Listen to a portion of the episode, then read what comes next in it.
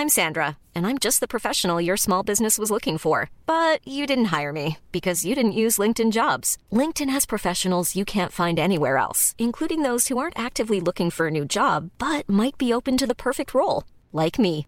In a given month, over 70% of LinkedIn users don't visit other leading job sites. So if you're not looking on LinkedIn, you'll miss out on great candidates like Sandra. Start hiring professionals like a professional. Post your free job on linkedin.com/people today.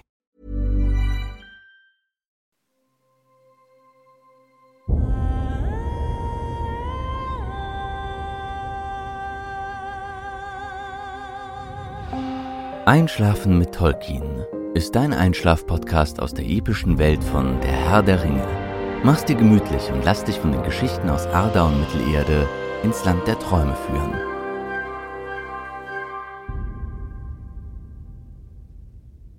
Einschlafen mit Tolkien. Heute die Schöpfungsgeschichte von Tolkiens Welt.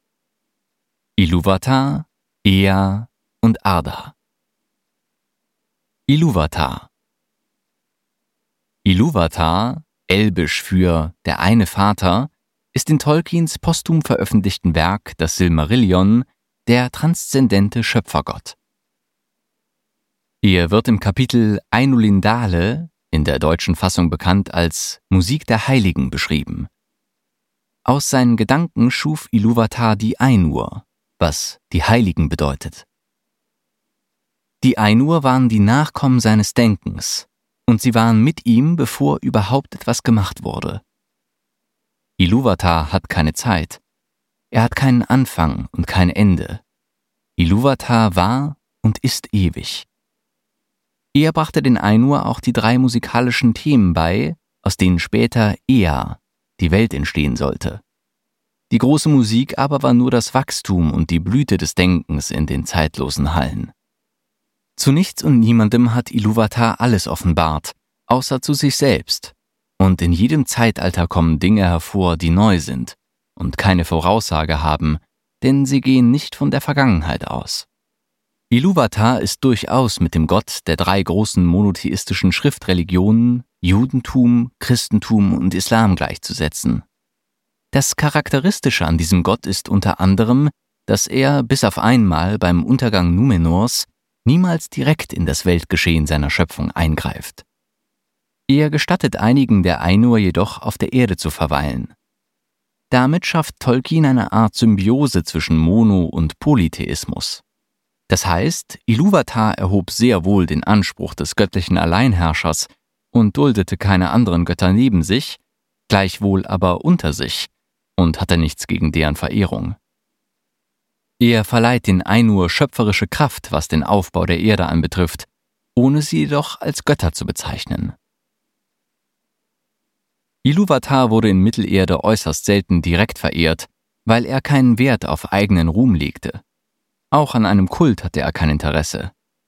Er erfreute sich vielmehr an seinen Geschöpfen, denn sie sind völlig anders als er selbst und somit ein Gegenpart zu ihm als Schöpfer.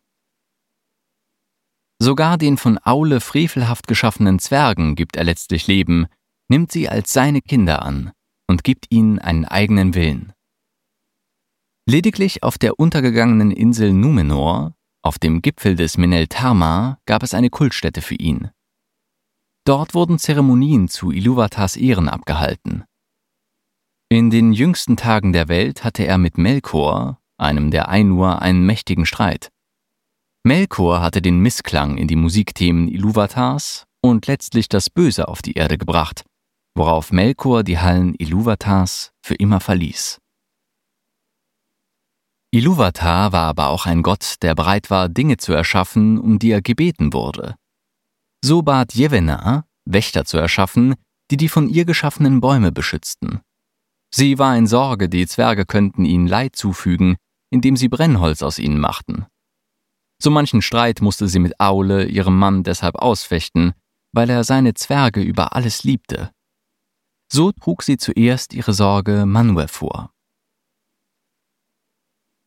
Ein jedes hat seinen Wert, sagte Jevena, und ein jedes trägt bei zum Werte aller anderen.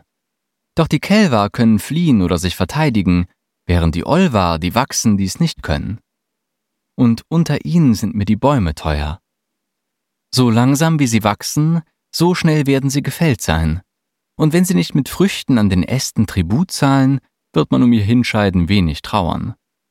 So sehe ich es in meinen Gedanken. Ich möchte, dass die Bäume für alle Dinge sprechen, die Wurzeln haben, und dass sie jene bestrafen sollen, die ihnen Leid antun. Jevena zu Manuel, das Silmarillion. Quenta Silmarillion, Kapitel 2, Seite 64. Iluvatar hatte ihr Klagen gehört, und so erschuf er die Ents, als Wächter, die in den Wäldern umhergingen. Elben und Menschen heißen die Kinder Iluvatars, und den Menschen hat Iluvatar die schwer verständliche Gabe der Sterblichkeit verliehen. Das dürfte wohl der wichtigste Grund dafür sein, dass er von den Menschen eher gefürchtet als geliebt wurde. Manche zweifelten gar die Vollkommenheit seiner Schöpfung an. Wir erkennen eine ähnliche Symptomatik in den großen Weltreligionen. Gott wird geliebt, gleichwohl aber auch sehr gefürchtet, als Richter der Menschen am Tage des jüngsten Gerichts, vor dem es kein Entrinnen gibt. Ea. Ea, elbisch für es sei, ist das Wort, mit dem Iluvatar dem Universum Existenz verlieh und diente daher auch als Name desselben. Weiterhin wurde Ea auch allgemein als Verb mit der Bedeutung existieren gebraucht. Daher wird Ea auch mit die Welt, die ist übertragen. Ea wurde in der Musik der Ainur von ihnen erdacht und durch ihr Musizieren entwickelt.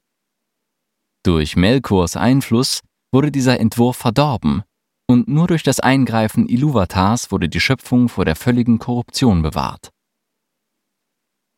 Anschließend zeigte Iluvatar den Ainur, was sie in ihrer Musik erdacht hatten. In einer Vision entfaltete sich vor ihnen die Geschichte der Welt. Die Ainur liebten ihre Schöpfung, daher rief Iluvatar sie ins Sein, indem er sprach, Ea, es sei, und ich will die unverlöschliche Flamme in die Leere hinaussenden, und sie wird im Herzen der Welt brennen, und die Welt soll sein. Und wer von euch will, mag in sie hinabsteigen.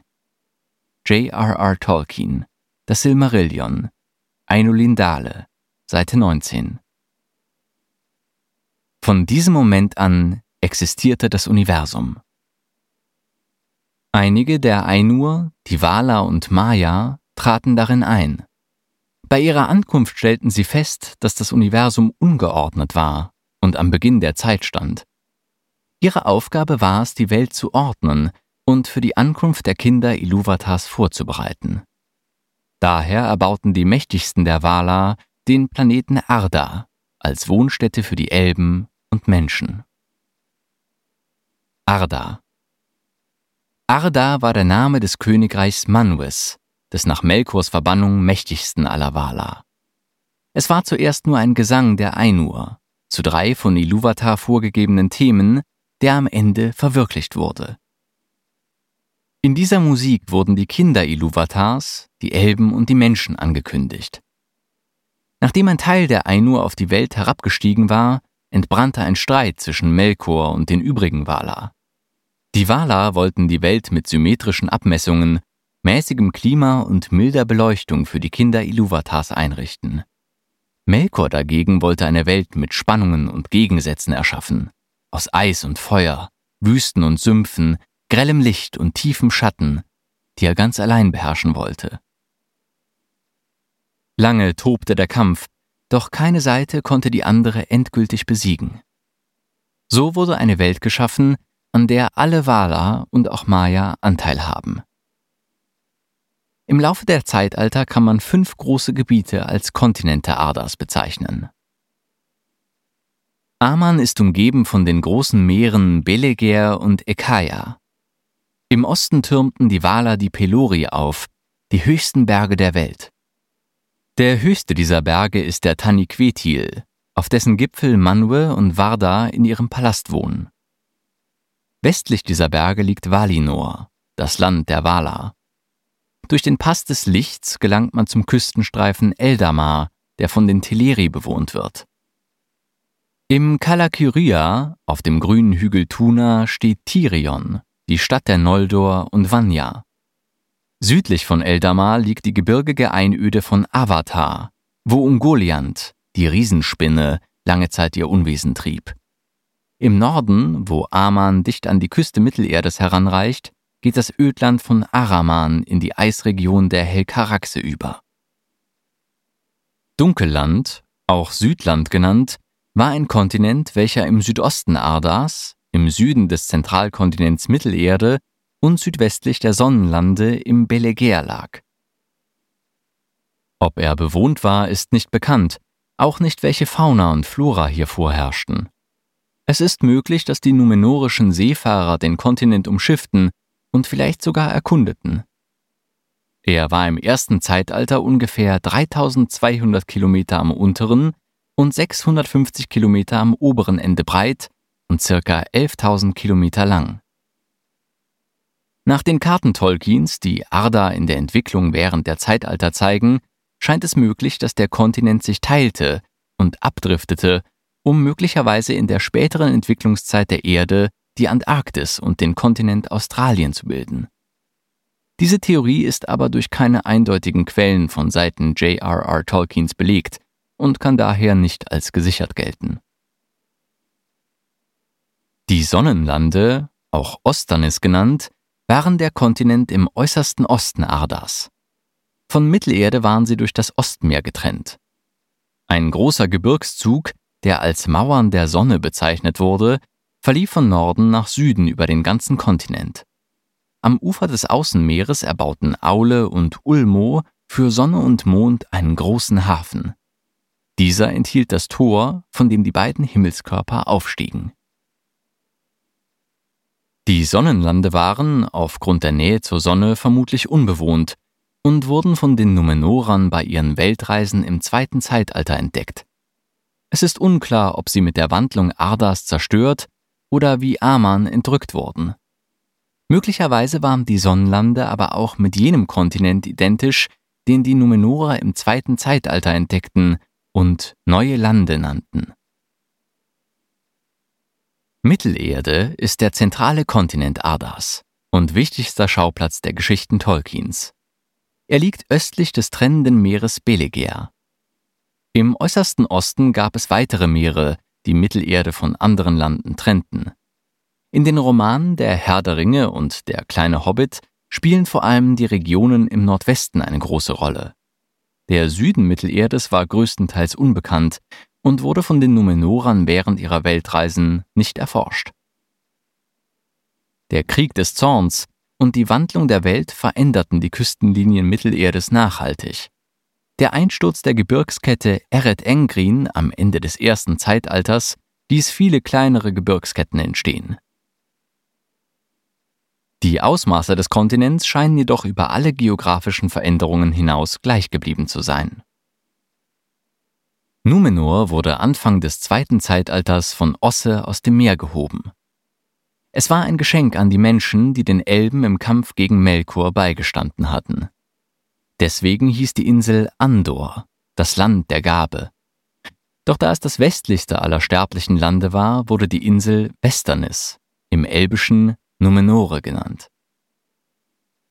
Damit gehört Numenor weder zu Mittelerde noch zu Aman, liegt jedoch näher an letzterem.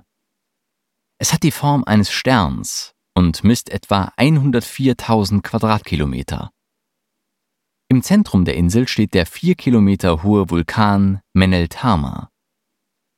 Von ihm aus erstreckten sich fünf Bergketten zu den fünf Sternspitzen Numenors. Die Landschaft ist ansonsten bestimmt von grasbedeckten Hügellandschaften und flachen Gebieten. Die Küsten im Norden sind geprägt von Klippen. Die größten Städte waren Armenellos am Fuße des Meneltarma und Romena an der Ostküste. In den Tagen der Freundschaft mit den Elben war die Bevölkerung an den westlichen Küsten ebenfalls noch sehr zahlreich, besonders in Eldalonde und Andunie. Viele andere Numenorer zogen bereits vorher aus Abneigung gegen die Elben in ihre goldene Hauptstadt Armenellos, wo auch das Heiligtum der Vala und später das von Melkor lag. Die Gestaltwerdung Ardas Im Frühling von Arda bestand Arda noch aus einer einzigen Landmasse, die von den Wala nach den Visionen in der Musik der Ainur geschaffen worden war. Arda war zu dieser Zeit eine Welt voller Harmonie. Alle Wälder, Flüsse und andere Landschaften waren gleichmäßig angeordnet. Im Norden türmte Melkor, später auch Morgoth genannt, jedoch die Eret Engrin auf und schuf die Festung Utumno und ein Reich aus tödlicher Kälte. Die Wala lebten in der Mitte der Welt auf der Insel Almaren in einem großen See. Zur Erhellung Ardas schufen sie die beiden Leuchten Iluin und Ormal auf den Bergen Helka und Ringil. Nachdem Melkor die beiden Leuchten gestürzt hatte, kam es zur Verhüllung von Valinor. Arda wurde in drei Kontinente gespalten: Aman im Westen, Mittelerde im Zentrum und die Sonnenlande oder Osternis im Osten. Durch den Sturz der Säulen waren im Norden und Süden Mittelerdes große Binnenmeere entstanden. Vier Gebirge begrenzten Mittelerde, die blauen Berge nach Nordwesten, die roten Berge nach Nordosten, die grauen Berge nach Südwesten und die gelben Berge nach Südosten. Die Wala befestigten Aman nach Osten hin mit den Pelori, in Osternis erhoben sich nach Westen hin die Mauern der Sonne. Im Zentrum von Mittelerde befand sich, vielleicht etwa auf der Position von Almeren, ein weiteres Gebirge, das Windgebirge. In den Westlanden bildete sich bereits das Gebiet des späteren Beleriand heraus. Als die Elben erwachten, erwachten sie in Quivienen, einer Bucht des Meeres von Helka, die gespeist wurde von vielen Wasserfällen der Orokarni. Zentralmittelerde scheint eine weite Ebene gebildet zu haben, die Graslande von Palisor, während die Elben im Norden weite Nadelwälder erblickten. Mit dem Aufgang der Sonne begann das erste Zeitalter. Die Menschen erwachten mit dem ersten Sonnenaufgang in Hildurien im Momenalda, das vielleicht ein Tal in den Windbergen war, aber in jedem Fall in unmittelbarer Nachbarschaft zum Meer von Helka und Palisor lag. Während des ersten Zeitalters scheint sich von Mittelerde ein weiterer, kleinerer Kontinent abgelöst zu haben, das Dunkelland oder Südland. Im zweiten Zeitalter war Mittelerde durch den Krieg des Zorns an seiner Westküste geschrumpft. Im Beleger zwischen Aman und Mittelerde erschufen die Valar die Insel Numenor als Heimat der überlebenden Menschen. Da der Westen den Numenorern verboten war, erforschten sie mit ihren Schiffen die Küsten Mittelerdes sowie Dunkelland und die Sonnenlande. Im Nordwesten und Süden Mittelerdes errichteten sie Kolonien, da sie dort große Wälder antrafen, die ihnen Rohstoffe für den Schiffsbau lieferten. Die Wälder im Süden sollen die Größe Numenors um ein Vielfaches übertroffen haben. Nach dem Untergang Numenors und der Wandlung der Welt wurde die Gestalt Ardas oder Ambars grundlegend geändert. Aman wurde entrückt und war fortan nur noch über den geraden Weg zu erreichen. Die übrige Mom deserves the best, and there's no better place to shop for Mother's Day than Whole Foods Market. They're your destination for unbeatable savings, from premium gifts to show-stopping flowers and irresistible desserts. Start by saving 33% with Prime on all body care and candles. Then get a 15-stem bunch of tulips for just $9.99 each with Prime. Round out Mom's menu with festive rosé, irresistible berry chantilly cake, and more special treats. Come celebrate Mother's Day at Whole Foods Market. Welt wurde zu einem runden Planeten. Mittelerde und Dunkelland bildete als oberer Teil Ambars einen Kontinent, während die vorher unerreichbare untere Hälfte Ambars einen neuen Kontinent, die neuen Lande, bildeten.